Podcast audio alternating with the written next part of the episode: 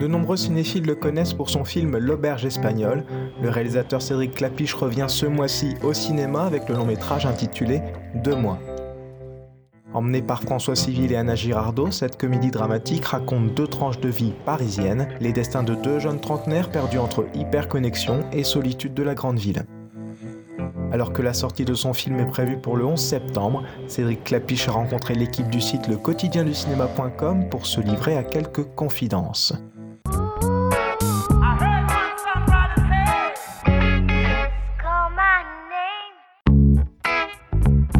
Position dans laquelle vous vous sentez le mieux, c'est la position de leader, de suiveur D'accord.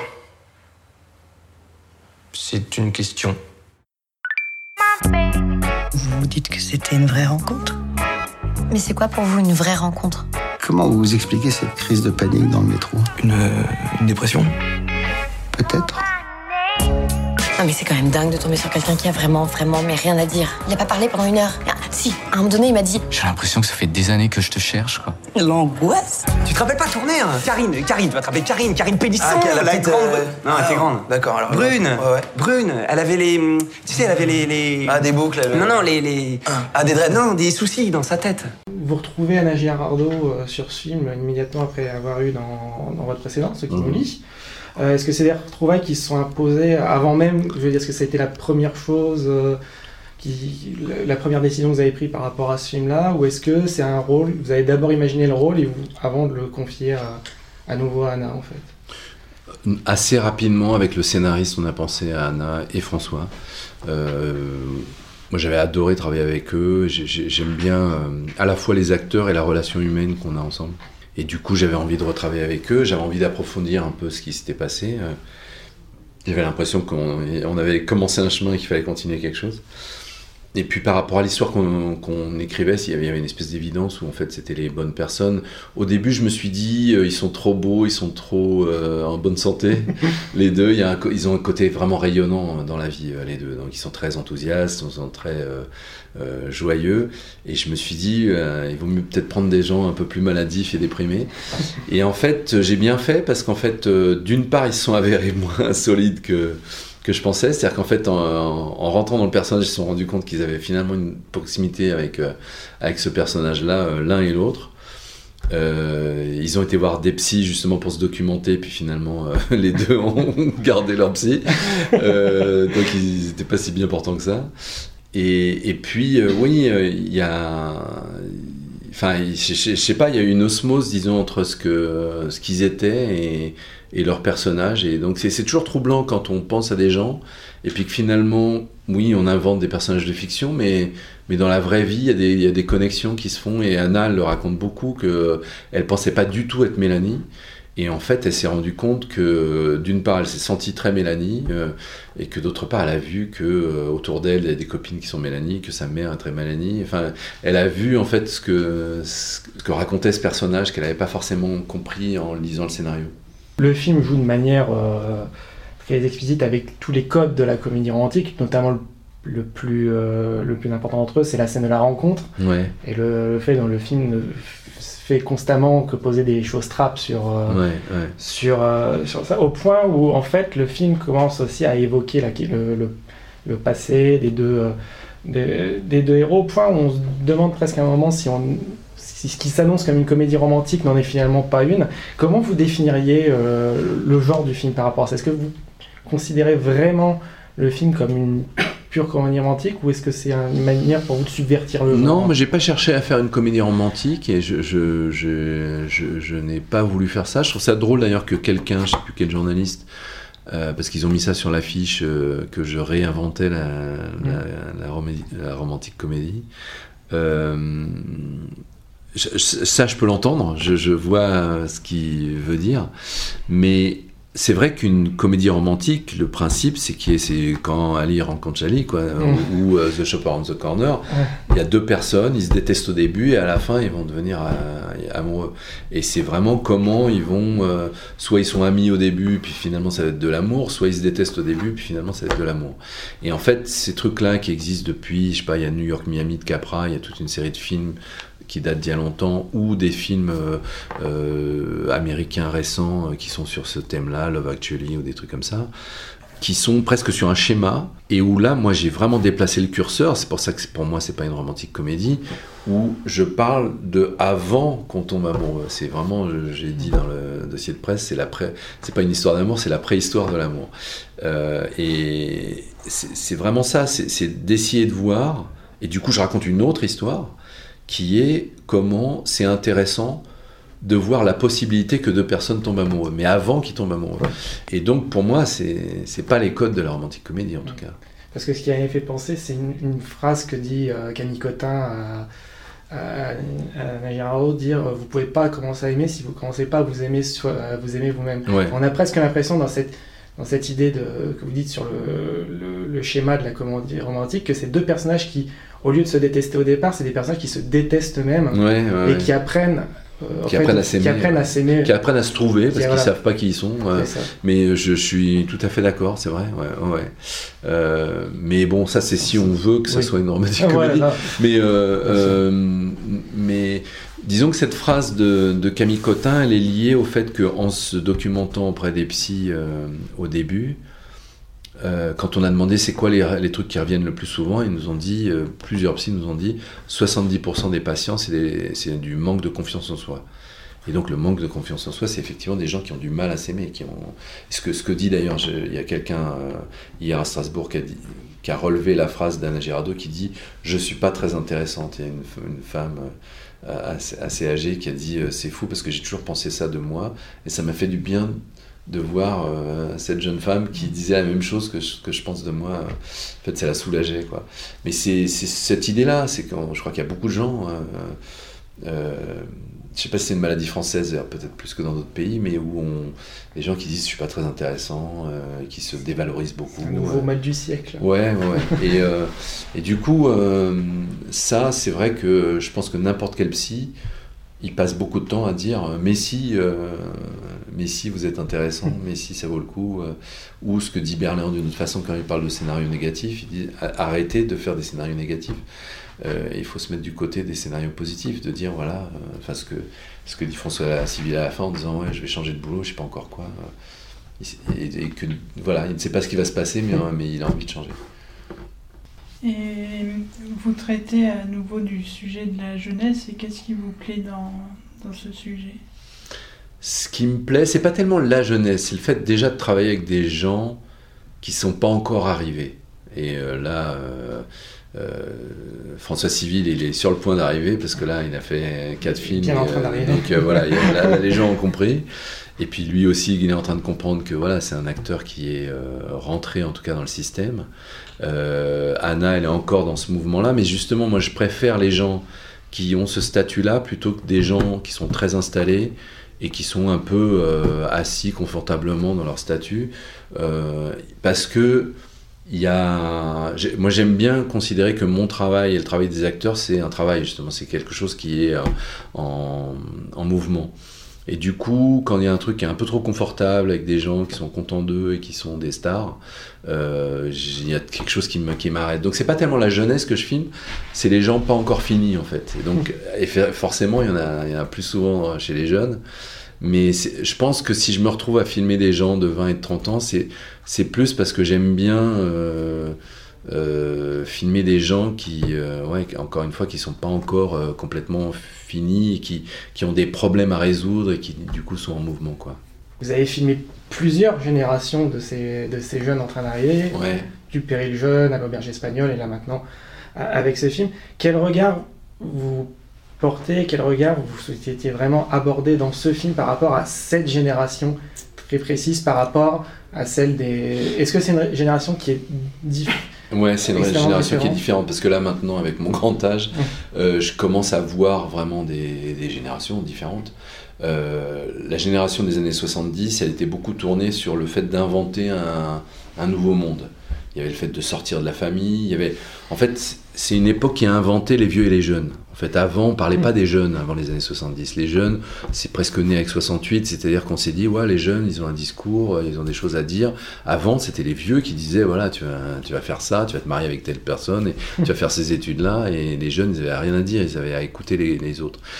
Euh, à ce moment-là, on, a, on s'est dit, tiens, les jeunes ont une parole intéressante. Et là, maintenant, on est dans une époque où les jeunes, c'est presque euh, les gens de 50 ans, ils ont envie de rester jeunes, donc ils ont envie, ils s'habillent comme des ados. euh, le, truc, c'est complètement inversé par rapport aux années 60-70. Donc euh, déjà, je vois ça. L'autre chose assez visible, c'est le fait que les années 70, c'était une période extrêmement collectiviste. C'est-à-dire qu'on parlait beaucoup de communauté, les gens qui partaient dans le Larzac ou qui vivaient en communauté. Il y avait des tentatives de vivre des choses collectives. Euh, et là, maintenant, on est quand même dans une époque qui est quand même beaucoup plus individualisée. Les outils qu'on a fabriqués, le téléphone portable, Internet, le mail qu'on a, le compte Instagram, le Tinder, etc., c'est que des trucs où il y a, faut mettre son code, machin, c'est que pour soi, quoi. Et après, via ça, on a, on a un contact avec les autres. Mais le, je vois par rapport aux années 70, avec ce fait que quand on faisait un voyage et que les gens ils partaient à Katmandou et qu'ils étaient cinq et qu'ils vivaient des choses en commun, la recherche n'était pas du tout la même que des gens qui vont passer des vacances euh, euh, en Bretagne ou dans le sud euh, quand ils ont 20 ou 30 ans. Donc les, les idéaux, c'est pas les mêmes, le- les, les croyances, les rêves sont pas les mêmes. Donc ça change beaucoup en fait euh, entre 1970, les années 80, les années 2000 et aujourd'hui. Ah, mais ça, c'est pas vous, ça. Ah bon? C'est quoi moi alors? Il est à pesto, et pesto. Il ne suffit pas d'avoir compris le problème pour pouvoir régler le problème. Et en même temps, il est absolument nécessaire d'avoir compris le problème pour pouvoir le régler. Le problème. Est-ce que vous pensez que les réseaux sociaux détériorent les relations humaines euh, actuellement? Ça les améliore et ça les détériore. C'est ça qui est un peu compliqué quand on fait le, constat global, c'est que c'est génial. Euh, moi, je, vois comment euh, bon, on a tous un téléphone. Là, moi, j'arrive à Lille, euh, je regarde mon téléphone et je me dis c'est où euh, euh, France Bleu et euh, je peux venir de la gare à ici euh, sans connaître la ville. Euh, ce truc-là, il est quand même phénoménal par rapport à ce que moi j'ai connu quand j'avais 15 ans. Quoi. Euh, donc il y a ça, et il y a ça pour euh, Facebook, pour Instagram, euh, le fait d'avoir accès à des gens partout dans le monde, à des lieux. Moi, je, suis déjà parti en vacances euh, parce que j'ai vu une photo sur Instagram postée il y a deux ans. Je veux dire, c'est incroyable à quel point ça rentre dans notre quotidien. de voilà, on, on s'échange des choses de façon assez fluide, assez directe, et donc ça, ça c'est positif.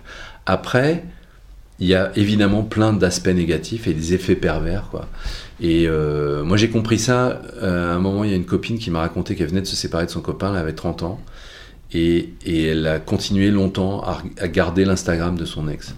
Et ça l'a rendue folle, quoi. C'est-à-dire que. Et je me suis, dit, enfin, je, je disais, arrête, euh, bloque-le, enfin, regarde pas.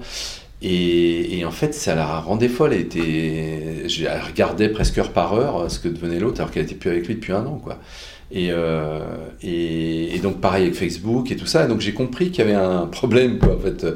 Et en allant voir des, psys pour, euh, pour ce film, je me suis documenté en allant voir des psys. Je leur demandais voilà quels sont les problèmes récurrents. Donc d'une part, ils disent qu'il y a beaucoup de patients qui viennent euh, par raison de, de réseaux sociaux, c'est-à-dire que ces histoires de jalousie, c'est tout le temps. Euh, pour les gens qui se séparent, pour les gens qui sont fragiles, pour les gens qui sont en dépression, le, fait de voir le bonheur des autres, parce qu'évidemment, euh, Facebook et Instagram, c'est une usine à fabriquer euh, des images de bonheur. C'est-à-dire que tout le monde se met en scène pour se montrer le plus beau possible et le plus. là, pendant les vacances, c'est une blague. C'est-à-dire que tout le monde est la plus belle plage, la, piscine, je sais pas quoi, les beaux paysages. Et, donc, pour quelqu'un qui part pas en vacances, c'est horrible, on assiste au spectacle du bonheur des autres. Et donc ça enfonce les gens dans... Dès, dès qu'il y a une fragilité, ça enfonce les gens. Donc ça, ça, fabrique des vrais effets pervers et négatifs. Et, euh, et donc c'est une des choses qui fait que ça ne fabrique pas que de la communication, ça fabrique aussi de la, ce que dit Camille Cotin, de, de, la merde, quoi. C'est-à-dire que ça, ça fout la merde. Et euh, au-delà de la question, la, la thématique, vous en tant, en tant que cinéaste, la, question justement des réseaux sociaux, la, la communication immatérielle, euh, qu'est-ce que ça vous a poussé? Est-ce que ça vous a poussé à repenser la question de mise en scène? En, termes euh, en termes formels, en termes de direction d'acteur, en termes de d'écriture Oui, parce que euh, enfin, toute façon, justement, on évolue avec son temps. C'était Jacques Audiard qui m'a dit un truc super juste. Il m'a dit un jour, quelqu'un étudiera comment les, les films ont changé à partir du moment où on a pu écrire avec un stylo. Et c'est vrai que certainement, ça doit se passer autour de. euh, avant 2000 on écrivait tous avec des cahiers, un stylo, ou, euh, et puis à un moment on a écrit sur des ordinateurs et il y avait le, copier- le copier-coller. Forcément, les scénarios sont pas pareils, quoi. Et euh, parce qu'on n'écrit pas des phrases pareilles, on n'écrit pas des dialogues pareils, on structure pas nos histoires de la même façon, parce que je pense que c'est ça d'ailleurs que Jacques Audiard voulait dire, c'est que je pense qu'on nos histoires elles sont plus copier-coller qu'avant. C'est-à-dire qu'il y a plus euh, des films comme euh, Iñárritu, euh, 21 grammes, avec euh, on mélange euh, le passé et le présent. bah ça, c'est des films d'ordinateur, quoi. C'est- C'est-à-dire que c'est notre, façon de penser, a changé. Et donc, dans le même sens, aujourd'hui, parce qu'il y a Instagram, parce que moi je sais que j'ai découvert des acteurs par Instagram, j'ai découvert des. Enfin, on n'est plus. Avant, moi je regardais beaucoup des livres de photos pour m'inspirer euh, pour, pour faire un film. Là, euh, je, regarde beaucoup de comptes Instagram et c'est vrai que ça me fait gamberger sur des styles de lumière. Donc, euh, par exemple, là, euh, sur la déco du film, je me suis beaucoup inspiré de, de- des intérieurs de vraies personnes que je montrais à ma chef déco. Euh, sur la lumière, les exemples que je montrais, parce qu'avant, souvent, c'était des exemples qu'on montrait de films, par exemple. Euh, là maintenant, c'était euh, soit des photographes qui ont fait des photos sur Instagram et en se disant tiens cet effet de lumière euh, sur un visage. Euh, et donc c'est devenu un moyen de communication, de préparation d'un film qui est très présent quoi. Et ce film est le dernier rôle de René Le Calme, Ouais. sur elle. Ben, en fait, moi j'ai été à l'anniversaire de ses 100 ans. C'était super émouvant. On était euh, 5-6. Il y avait Zindine Soilem et puis il y avait Marie Vermillard qui était ma script. euh, Il y a longtemps, c'est celle qui, m'avait fait rencontrer euh, René Lecam parce que c'est sa voisine. Et, euh, et je me suis dit, en la voyant à l'anniversaire, je me suis dit, c'est pas possible qu'elle soit pas dans le film parce que je voyais qu'elle parlait exactement de la même façon. C'est-à-dire qu'elle était immobilisée chez elle parce que forcément à 100 ans, elle avait des problèmes de, pour se déplacer mais elle avait toute sa tête, quoi. Et puis elle avait toujours cette espèce de façon de parler incroyable. Et du coup, j'ai vraiment essayé d'inventer une scène où je pouvais aller filmer chez elle et que ça puisse rentrer dans le film. Donc j'ai trouvé ce truc de commande par téléphone. Euh, et, euh, et puis donc elle est morte il y a un mois ou deux maintenant. euh, et, euh, et alors avec les mêmes, on s'est retrouvés à l'enterrement. Euh, et c'était très triste, mais j'étais content de qu'elle soit dans ce film en fait euh, et, et que qu'elle ait encore cette présence c'est vraiment elle est, elle est tellement une représentante du vieux Paris et de de- d'une population qui n'existe plus de presque de Arletty enfin et c'est une je me suis rendu compte au moment où elle est morte parce que j'ai dû faire un post euh, euh, sur elle, je- en fait elle est dans six de mes films, donc c'est pratiquement celle avec qui j'ai le plus travaillé. c'est Romain Duris, c'est elle quoi. Donc euh, c'est assez fou quoi, parce que finalement, ouais, j'ai, je l'ai beaucoup filmé cette dame. Et justement, le fait que c'était une, une de vos actrices fétiches et que dans le film, on retrouve aussi certains des acteurs que vous avez beaucoup fait tourner, Ouais. Soilem, Simon Abkarian, euh, qui sont... Vous parliez tout à l'heure de l'idée qu'on est dans une époque qui est beaucoup plus individualiste Mhm. et que c'est beaucoup plus difficile de définir une forme de communauté, de, de collectif. Euh, est-ce- comment vous avez... euh, que- quand- comment, vous avez passé, passé l'étape d'écriture à chaque fois des rôles pour ces acteurs-là, ces acteurs que vous invitez euh, dans chacun de vos films C'est des rôles que vous pensez pour eux? C'est des rôles que A- vous- assez rapidement, ce, cet épicier, oui, je crois que c'est. Assez drôle maintenant parce que moi j'aime bien partir d'un acteur et je pense que je sais pas si je suis parti de Simon Abkarian ou parti de l'épicerie pour lui dire tiens ça serait bien bien que ce soit lui. Je sais même pas dans quel sens ça s'est fait mais il y a une très tôt il y a eu une espèce d'évidence où d'une part j'avais envie de retravailler avec Simon parce que mine de rien ça, ça faisait longtemps qu'on n'avait pas travaillé ensemble. Et euh, puis je me suis dit enfin je le voyais beaucoup dans ma vie et donc à un moment je me suis dit c'est absurde euh, je l'aime bien euh, j'adore ce qu'il devient en plus il, vraiment il évolue bien Simon. Et j'avais envie de retravailler avec lui et puis donc j'ai essayé de trouver quelque chose pour lui. Et là je me suis dit voilà ce personnage d'épicier où on ne sait pas si il essaye d'entuber tout le monde ou en même temps il fabrique du lien dans le quartier enfin euh, donc euh, je, me disais ça, lui convient bien et euh, donc il y a eu ça mais il y a quand même des gens comme Eya Hidara que je connaissais pas qui sont des personnages vraiment écrits où je savais pas qui allait jouer. Mais c'est vrai que Camille Cotin, Berléand, j'y pensais très tôt et, je n'imaginais pas du tout d'autres gens jouer ça. Donc j'ai tendance maintenant à écrire pour des gens. C'est vrai que j'adore ça. Euh, je sais que l'autre Audiard, Michel Audiard, il, aimait bien avoir des, acteurs en tête avant d'écrire.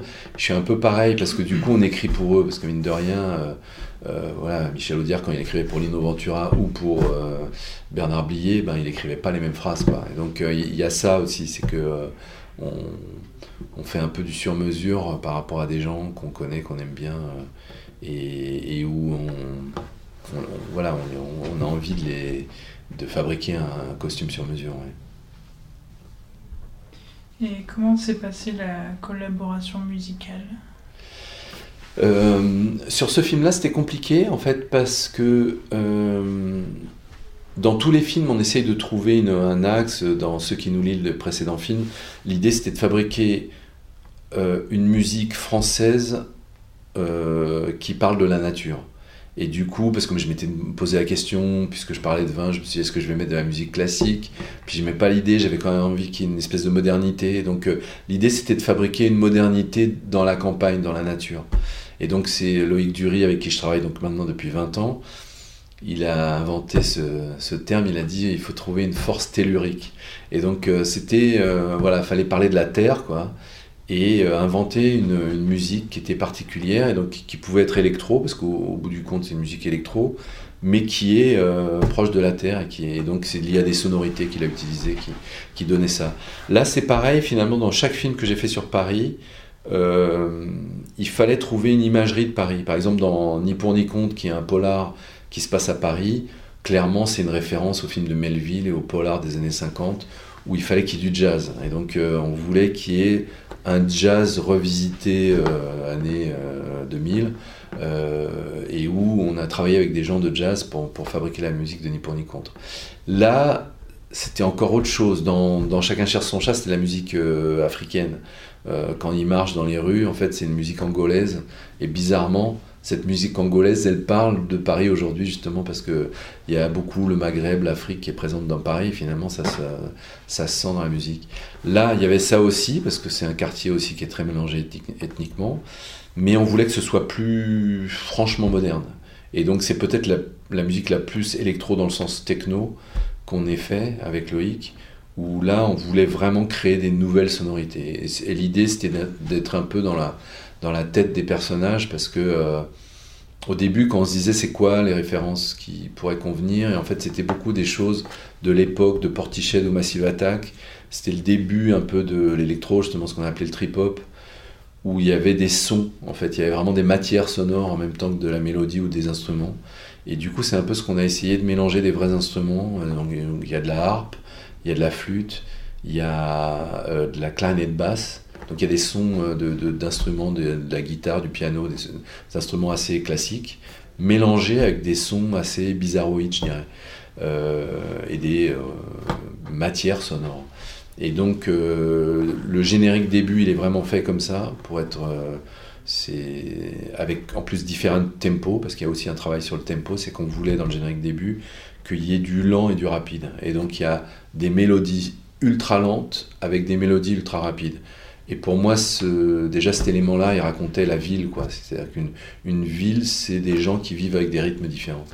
Et donc euh, voilà, il y a eu toute une série de choses qu'on a fait et qui se sont faites dans la lenteur et dans la longueur pour fabriquer les différentes musiques de, de, qu'il y a dans le film. Ah non, pas ça, ça. Ça, c'est pas vous, ça. Faites confiance à la vie. Vous avez le droit d'être heureux. Vous avez le droit d'être heureuse. Bah oui, tu vois, hein. arrive.